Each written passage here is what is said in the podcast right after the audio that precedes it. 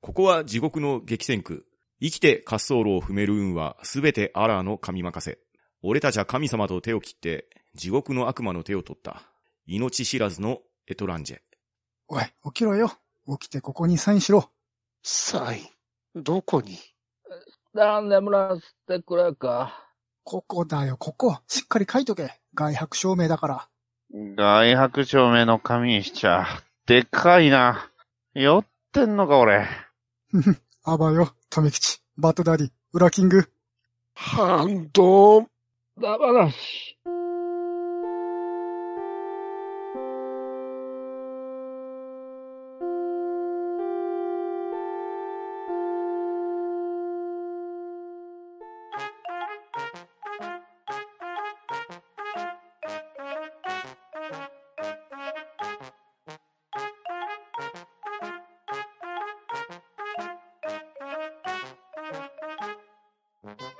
はい、こんばんは。ハンドンダ話始めていきたいと思います。まず、出席取ります。裏キングさん、おはようございます。ラッキングです。とめきちさん、ここどこだよ、とめきちです。バットダディさん、あ、あ、看板、えエリア 88? バトダディです。そして、パンタンでお送りしますが、はい、差しがいいですね。ようこそエリア88へ。ええなんだサイン、サイン書いたんだ。な、あのさ、当です。い何やいやいや、頭いってんだけど、ちゃんとすっげえ頭いって、契約書にサインされてますよ。いやいやいや、ま、まあ、マシャン呼んでくれよ。本当 ですよ。こんなの認められないぞ。いやー、まんまと猫まんまさんに騙されたみたいですね。な、なんだまんまだ けにまんまだけにもう、やだ。はい。皆さんがサインしたのは、外泊証明書ではなく、エリア88外人部隊との契約書でした。な、なんだって。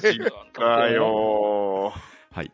ここから生きて帰るには、お金を貯めてお金を払うか、最後まで生き延びるしかありません。はーい。これはハードですね。ハードですよ。というわけで、今夜のハンドンダ話は、飛行機ダ話をしていきたいと思います。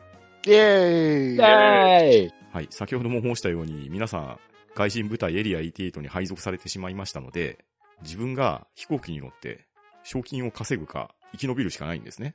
うん。で、マッコイじいさんに頼んだら、何でも持ってきてくれるので、ゆりかごから核弾頭まで持ってきますんでね。核弾頭で終わんじゃねえ、全部。ねはい。自分の身を守るためにも飛行機を注文してやってください。それでは、ウラキングさんからお願いします。わかりました。じゃあ、ちょっとまた画像を載っけますよ。私はまずこちら。はい。えー、 ステルス戦闘機 B2 でございます。ボンバー。本当に捨ててるス爆撃機持ってくる人がいますから、はい。はい。いや、っていうか、まず、見た目、あの、デザイン的に見て、この、全翼型の設計、僕好きなんですよ。うん。かっこいい。一。枚、一枚羽のね。うん。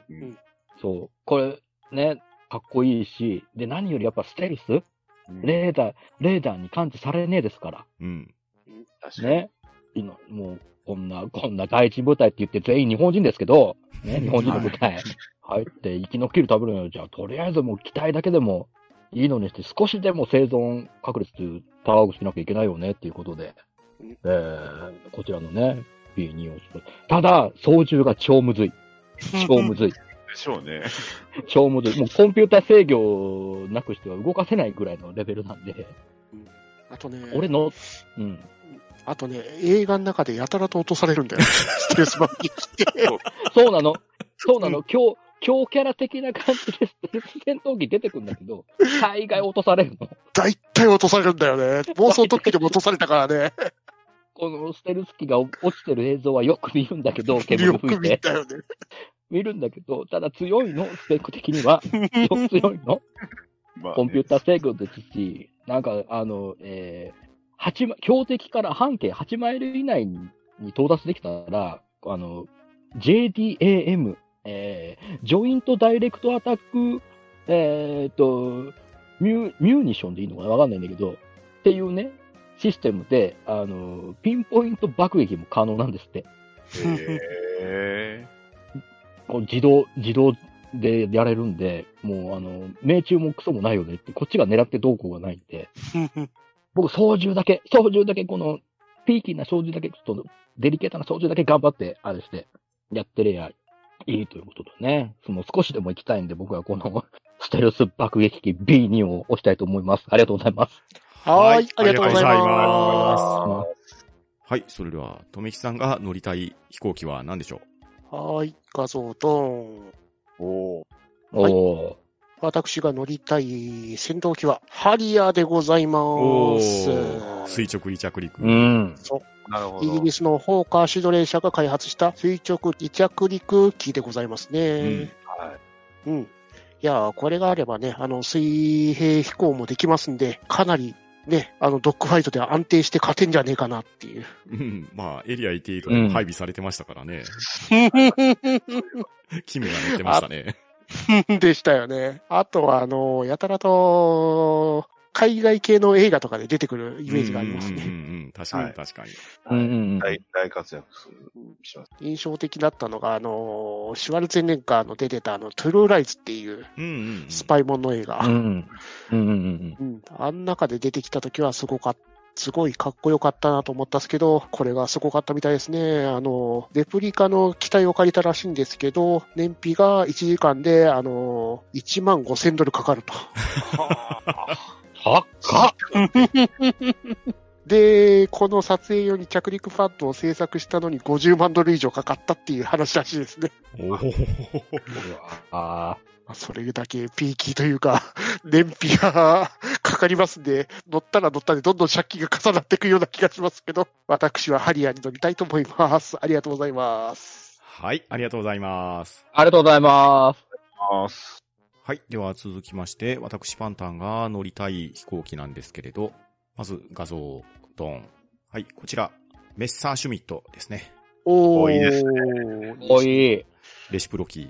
まあ、エリア88で生き延びれるかって言ったらちょっと生き延びれなさそうですけど、難しいですよね。プロペラ機はちょっとね、きついかもしれないですけど。えーまあ一応本編にもね、一回ね、レシプロキーは出てきたんですけどね。うん。いや、この、レシプロキーね、このドイツの戦闘機の、このフォルムですか。うんこれがね、まあ、これもね、本当に小学生の時に買ったプラモデルの印象なんですけど、いやー、未だにね、このかっこよさが忘れられない感じですね。うん。うん。で、メッサーシュミットといえばですね、飛行機も有名ですけど、あの変な形の車も有名なんですよ。う。うんん。こちらも画像を貼ってみましょうか。これねうん。たまに見るやつですけれど。 ええ。まあ、なんかね、こうデザインがかっこいいんですよ。可愛いと言いましょうかね。うん。うんなのでね、このレシプロキー、まあ、スカイキットってわけじゃないんですけれど、腹に爆弾抱えたいなっていうところもあって、メッサーシュミットを押してみたいと思い ます。 はーい、ありがとうございます。ありがとうございまあーす車の方がなんかジャイアントロボで見た気がする。ねですよね。す。うんシズマトライフをなんかつけたような気がするな。はい。では続きまして、パトラリーさんが乗りたい飛行機は何でしょはい。では、画像、ドーンということで。はい。えーこちら、で、ハビランド・ヴァンパイアということで、えーイギリスの航空機、えージェット戦闘機です。うはいおーおーあの、こちらあうんの、世界初のジェット戦闘機になるのかなあの、かなり、えーまあ、1943年に初飛行なので、うん。まあ、あの、ほぼほぼ初めてぐらいのジェット戦闘機になりますね。えー日本にも実はこれ実機があったらしくて、あの、ジェットの練習機として、えーまあ、出てたんですが、うんまあ、これ、僕、なぜこれ選んだかと言いますと、あの、ね、あの、アメリカのね、ちょっとあの、ロスサントスっていうところにちょっといた時 に、あの、はいはいはいはい。まあ、あの、購入した、うんあの、ね、ちょっと安かったんでね、あの、セールかなんかで安かったんで、ちょっと買った、あの、戦闘機でして、ね。えー、まあそ、あの、本当は、あの、富木さんがしょ紹介したような V トールエンジンついてるやつの方が、まあね、あの、動かしやすいんですけど、僕はこのヴァンパイアを、みたいなやつを使ってましたんで、あの、まあ、ちょっと縁があるっていうことで、この機体をちょっと、まあ、慣れた機体の方がいいかなと思いまして ね。ええまあ、あの、形は結構変わってます。本当に。ね、うんえー、なんですか、翼が2ついで、ね、あの、後ろになんかよく、なんかちょっとよくわからない、こう、補助翼みたいなのがついてて、んなんか変わった形ではあるんですけど、うんまあ、その安定感とね、えーまあ昔ながらではあるんですが、結構長く使われてたっていうことなので、まあ、この機体ならね、まあ、やっぱりジェットエンジンじゃないとちょっとエリア88ちょっと逃げられへんかなと思いますの で、やっぱりね、生き延びるのはやっぱりミサイルついとかないとダメかなと思って、今回、えーこのバンパイアを、えー乗ってみたいと思います。はい、ありがとうございます。はい、あありりががとうとうごございざいます。はい、ではまず、自分が乗りたい飛行機選んでもらったんですけど、ちょっと生き残るのが不安じゃないですか。ですね。うんはいやはり我々にはオーバーテクノロジーが必要じゃないですかね。うん、必要ですね。用意用意してくれますちゃんと。機体用意してくれるんだっいたやら。ー、マッコイジーさんなら何でも用意してくれますよ。大丈夫ですかマジで。えマジか。え。というわけでじゃあ、マッコイジーさんに頼むオーバーテクノロジー飛行機、みんなで語っていきますか。はい。わかりました。はーい。では、ウラキングさんからお願いします。はい。じゃあ、早速画像を載っけます。こち ら。はい。えー、無敵工事、大胆3より、大ファイターです。さっき見たぞ、なんか。だから、大体コンセプト一緒なんだよな。そんなことないですよ。ね。えー、大胆3の、えー、重爆撃形態でございます。うん。ね。そうですね。えー全、全長100メートル。でけえな。でかいですね。でけえな え。的だな、これな。的になっちゃうかも。ステレスどころのデカさじゃねえよ。ただ強いっすから。武装をご覧つ、武装はもうミサイル、ね、そして爆雷ですよ、爆雷ね、キラー地上に。そして破壊光、サンレーザーとか、いっぱい武器ついてます地し。上空母来ても怖くないですね、これ。怖くないですよ。地上空母にだってでけえですもん。でけえ戦ですもん闘。機なのこれ。これを戦飛闘行形態でいいのか。重爆撃形態ですもん。ねは。そうに、ね、16下だと、あの、マッハ20出ますから、最大。もうおかしいよ。おかしいっすよね。この、このでっかいものがね。俺、そんな全速出したら多分俺死んじゃうと思うんですけど、でしょうね。 G に耐えきれず死んじゃうと思うんですけど、ただもうこれ、これぐらいないともう生き延びれる気しないん曲をで、触れないですね。うん。そう。ね、困った時にはいつでもね、変形して、大胆3とか大タンクにも変形しちまえばどうってことないですかもらう、帰ってこなくていいんじゃねえのエリア88。そうですよ。多分これあったらもうエリア88、こわもう壊滅できます からね。でよね。壊滅ですから。ねそれをじゃあ用意してくれるということでね、じゃあ今回もやったタイファイターを押したいと思います。ありがとうございます。はい、ありがとうございます。はい、ありがとうございます。はい、では続きまして、とめきちさんが乗りたいオーバーテクノロジー飛行機なんでしょはい、私が乗りたいオーバーテクノロジーって感じのやつ。はい、どーン。う 確かにこれは乗りたいですけどね。乗りたい優先しちゃったな、これは。 はい、というわけで、私の乗りたいオーバーテクノロジー、サボイヤー S21 試作戦闘機飛空艇でございますね。うん。えー、こちらのやつは、えー、アニメ、紅の豚の、あの、ポルコロッソの、あの、飛行機でございますね。うんですね。うん。いやー、レシプロです。うんジェットエンジンじゃございません。うん。うーん、ただ、普通に乗りたいってだけですね。 ですね。乗りたい優先しちゃってますよね。機関銃が2本しかありません。そら、だってもうそういう目標、もう戦闘機じゃねえから。だって、一緒に乗ってるフィオのあの、ケツがでかかったので、機関銃1個下ろして ます。機関銃もう1個しかございません。しかも、玉詰まりになります。最終的にあの、相手に向かってレバー投げつけます。相手がね、カーチスならいいんですけどね。 そうそうそう。そうだよ。最終的に海の上で殴り合いします。そうですね。まあ、どこら辺がオーバーテクノロジーかというと、やっぱり宮崎駿でございまし ょう。そうですね、確かに。宮だ崎ね駿。みたいな、ハイドというオーバーテクノロジーだね。宮崎駿にかかればもう全てがオーバーテクノロジーって感じで、私はあのー、紅の豚のこの機体に乗りたいと思います。ありがとうございます。はい、ありがとうございます。ありがとうございます。はい。では続きまして、私パンタンが乗りたいオーバーテクノロジー飛行機ですが、まず画像を貼ります。はい、こち ら。うーん来。たーうん。ウルトラホークですね。まあ、ウルトラセブンに出てきた飛行機ですけれど。んやっぱこれは乗りたくないですか乗りたいですね。はい。この合体分離に意味があるのかっていうとちょっと僕はよくわかんないんですけれど。確かに。うん。まあ、これね、3人で乗らないとダメですよね、これ。分離したらね、どれ全部落ちてっちゃう からね。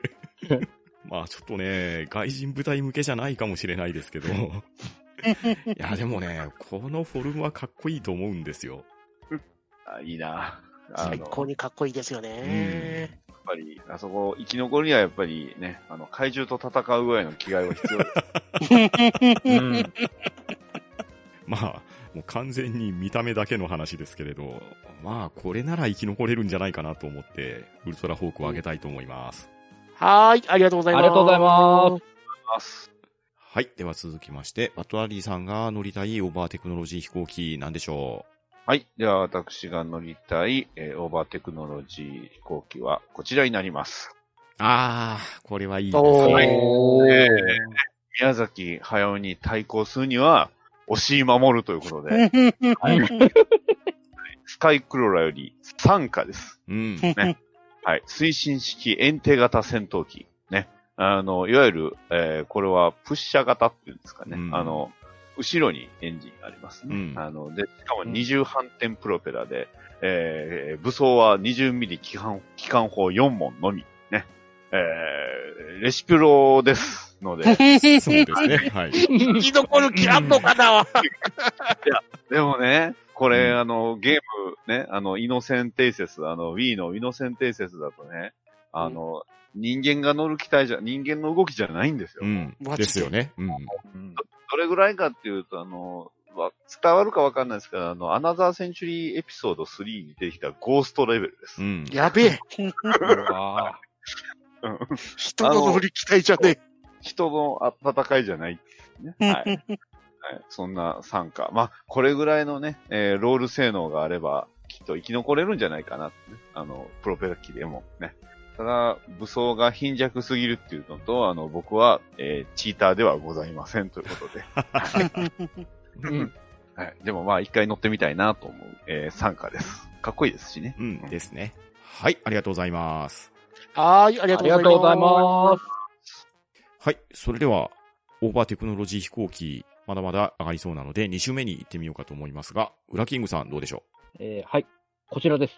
えーチームガイズのガンフェニックスです。す。アップでかぶってたあの、ごめんなさい。ちょっとさっきのパンタンさんのウルトラホークに触発されまして、なるほど。えーじゃあ俺のガンフェニックスかなーと。あの、あの、あの、エリア88って怪獣体重頼まれるのかなそうありますよ。怪獣、ね、そんな仕事も来るでしょうからさ、怪獣、怪獣。ね。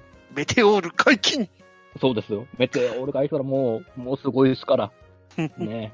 トランザムみたいな動きしますからね。う、うん、ねスペシウム弾頭弾こちらそうですよ。ね。こちら、あのーガンウィンガーとガンローダーの合体形態です。うん。で、もうね、もともとガンウィンガー、トラ用のあって、ガンローダー、治療用のがあって合体して。でやっぱもう、ちょっと、ね、隊長に、ね、サリーゴーって言われたじゃん。俺た俺たちはもうそのままもう GIG! っつって、ね、乗り込み乗り込みたいじゃん。うん。で、これ、これかっこいいんすよ、これ。かっこいいですよね。あのかっー、俺たちの翼がかっこいいですよね。そうメビウスね、すげえ、この、いろんないい、ね、いい話もたくさんあるんですけど、ガイズのメカニックもね、結構秀逸で、うん好きだし、やっぱこのね、メテオール解禁するときの、やっぱあの、ザ・オーバーテクノロジーですよ。ね。テクノロジー感。しかもね、最終的にメビウスの最終フォームがこのガンフェニックスのマークになるところがまた熱い。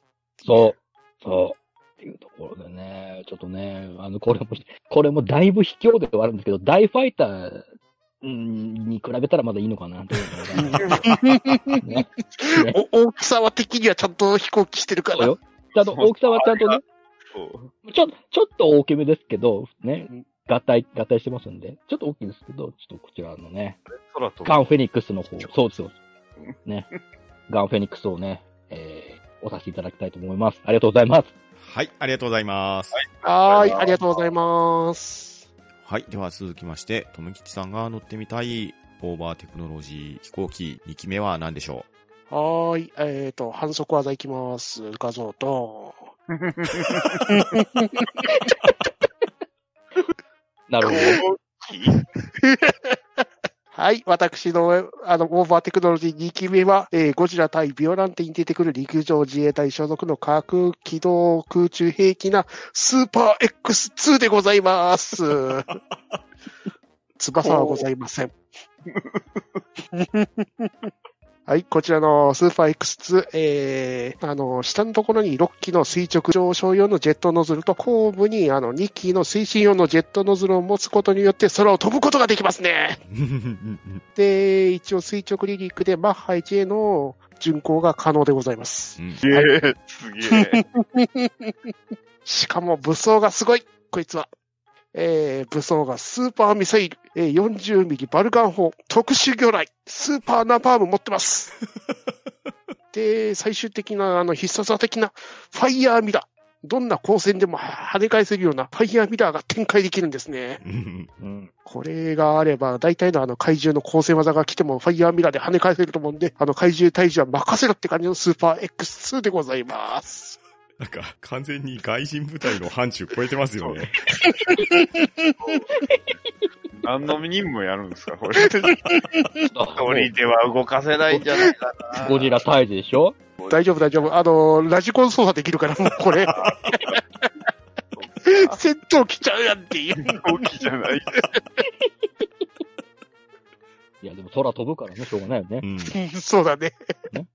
はいスーパー X3 だったらね、まだちゃんと翼ついてんだけどね。 はい。てなわけで、私の推し戦闘機はスーパー X2 でございました。ありがとうございます。はい、ありがとうございます。ありがとうございます。はい。では続きまして、私パンタンの乗ってみたいオーバーテクノロジー飛行機2機目なんですけれど、えーこれはバツナリーさんとほぼ被りですね。はい、こちら。あなるほど。はい。荒野の寿飛行隊より 18C 極地戦闘機神殿ですね。うん、うん。まあ完全に丸かぶりなんですけど。まあ、ですね。ええ。まあ、でも、あれなんですよ。あの、劇中のシーンで、これあの、プラモのね、あの、うんパンダさん出してくれた画像がプラモの方なんですけど、うん。これ、劇中では違うんですよね。そうそうそう、そうなんです。はい。そう。ちゃんと、ね、えーエリア88でも生き残れるうん。ジェット仕様なんですそようね。ですよね。 本当ははい。おおそう。いわゆるジェット神殿、神殿海なんです、うん。 本当は。プロペラカタリーナしちゃったんだじゃん。だからいやプロプロペラ、これあの、キットそのまんま、長谷川さんのキットそのまんまやからプロペラついてるんで、うん ジェットは作らなきゃいけない ってそ、いうそうなんですよね。まあ、とにかくね、ダリさんもね、先ほどね、スカイクローラの方でも挙げられてましたけれど、この神殿の飛行具合がね、本当に変態的なんですよね。いや、うんすご。い、すごかったですね、もう劇飛中でも行シーンがね、ほんとおかしいんですよ、軌道が。もうそれぐらいの空中運動性能を誇るみたいなんで、ねえ。ええまああの、撃墜できなくても、撃墜はされなくて済むんじゃなかろうかと思うんで、ああなるほどまあ確かに。生き延びるためにはこれもありじゃなかろうかと思ってですね、持ってきたいんですよ。なるほどう。ん。なるほど。あのドッグファイトっぷりはね、ちょっと目を見張りますよ。うん。確かに。うんあれは、映画館で見たかったなう。 ん。映画版を見てないっていうことなんですよね。 映画館で見たかったうんな。まあ問題はパイロットが自分だってとこですよね。そうね。うん。まあそこに若干の不安はあるんですけれど、まあ乗ってみたいのは乗ってみたいなということで、うん。神殿を上げておきたいと思います。 はい、ありがとうございます。ありがとうございますありがとうございます。はい。では続きまして、バッドダディさんが乗ってみたいオーバーテクノロジー飛行機2機目は何でしょはい。えー、こちらも、こちら今回僕完全反則気味です。でも、一応戦闘機なので、まあ、空もそ飛ぶし間違いないかなと思います。ドン。うんいや確かに。大気圏出ちゃった。買いましたね。えー T65B、X ウィングスターファイター。ね。え ーインコム社が、えー製造した短座式の戦闘機 です。えーこちら、X、いわゆる X ウィングですね。うんスターウォーズ の。はい。うん。えー動力源、えーノボルデックス社製のね、えーパワージェネレーターで、えーシールドもついてますし、うんいや、これすごいんですよ。あの、ワープ使えるんですそよ。うですいよ。わゆるマジでハイパーそうえーハイパードライハイパードライブが使えますからね。搭載してね、で、武装もね、えー強力なレーザうん。ー、えー4機搭載したレーザー、うんえーこの、えー機体はあの、ヤビンの戦いであの、デススターをもね、うん。えー破壊したという凄まじい性能のうん飛行機、そうで戦す闘機ね。です。プロトン魚雷撃宇てま宙すから救っねて。る。うん宇宙作ってますからね。うん。まあ、あのーね、えーまあ、なんでこれシールドとかね、あの、まあ、ぶっちゃけ言うと、あの、反乱軍が使うのにめっちゃ高級機なんですうんようね。んなんでそうかっていうと、いわゆるその、ね、まあ、あの、少数で、えー大多数を倒すために、えー要はめちゃくちゃ高性能にしたっていうことなので、まあ、あの、やれることも、あの、いろんな旅に出たり、それこそその、ね、偵察任務とかもやれるようにシールドとか、ね、えーいわゆるワープとかついてるんで、まあね、ライバルって言われるあの、タイファイターには、あれシールドも、えーワープもついてないですからね。うんそう。あの、タイファイターあれシールドついてないんですよ。だから、あの、あの当たっただけで壊れるっていうね。 うん、あの、めちゃくちゃな感じなんですけど、こっちはやっぱりね、ね、新共和国軍も使ってましたけど、えー反乱軍の、まさにこう、花形の、えーまあ、戦闘機になってますんで。まあ、これならね、まあ、そもそもあの、地球飛び出せますから。うん。そうね。地球外戦争までやってたの、エリア88って。はい。あの、これであれば、もしね、あの、ね、あの、デススター破壊任務とか来たとしても、まあ、対応できるし、まあ、シールド、ね、バリアのシールドついてるってやっぱ強いですよ。そうだね。そう。ですので、あの、この、これさえ乗ってりゃ、まあ、生き残れるかな、とね。ただ、まあ、問題は、あの、僕には、あの、アストロメクドロイドがいないっていうことと、あの、フォースが伝え使えないっていう、結構ね、致命的なし、あの、問題がありますんで、まあ、その辺はちょっと、あの、緑色の何かにね、あの、ちょっと修行してもらわないとあかんかなと思います。うん。おんぶさせられるよ。そうですね。うん。これを持ち上げろって言われるんですけどはい。というわけで、えー、X ウィングスターファイターでした。はい、ありがとうございます。ありがとうございます。はいありがとうございます。スター・ウォーズの中にあの、傭兵がいたのか。はい、というわけで、乗りたい飛行機、それぞれマコイジさんに注文しようと思ったんですけれど、お我々、お金がないので払えないっぽいですね。なんてこっそたっか、そうだった。えファイヤーミラーのあのダイヤモンドがダメだった か。やっぱり、まあ宇宙兵器は無理か。えうん。しかもですね、マコイジさんにかかるとですね、機銃の一発、ミサイルの一発にもお金がかかってしまうので、超兵器を持ってくれば持ってくるだけ、我々赤字になっていくという、なかなか大変具合っぽいですね。やべえ、全然逃れられない。家帰られないパンアタックいくらすんだろ、一発。パンアタック一発いくらすんだろ。怖えな。えーそして、我々が要望する飛行機は、エリア88の格納庫で整備できないということで、さき司令からお前ら帰れって我々言われたんで、無罪放免になったみたいです。やったー、帰れる。やったどうやって帰ろう。ー。じゃあ、浦さん、ファイターに乗っけてって。はい。まあ、というわけでね、なんとか我々死なずに済んだみたいですね。よかった、よかった。よかったっす。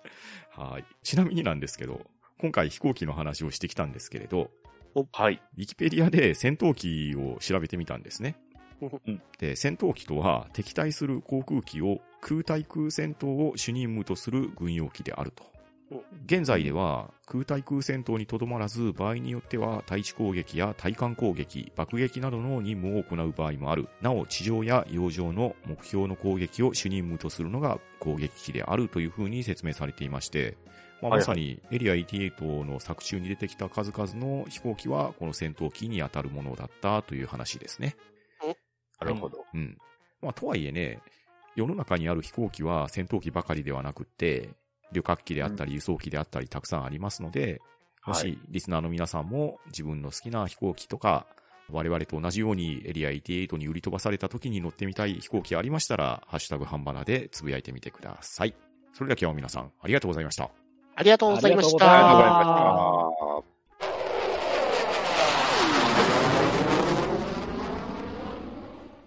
は、ど、うん、だ、ば、な、し、ガイズ、サリー、ゴー GIG!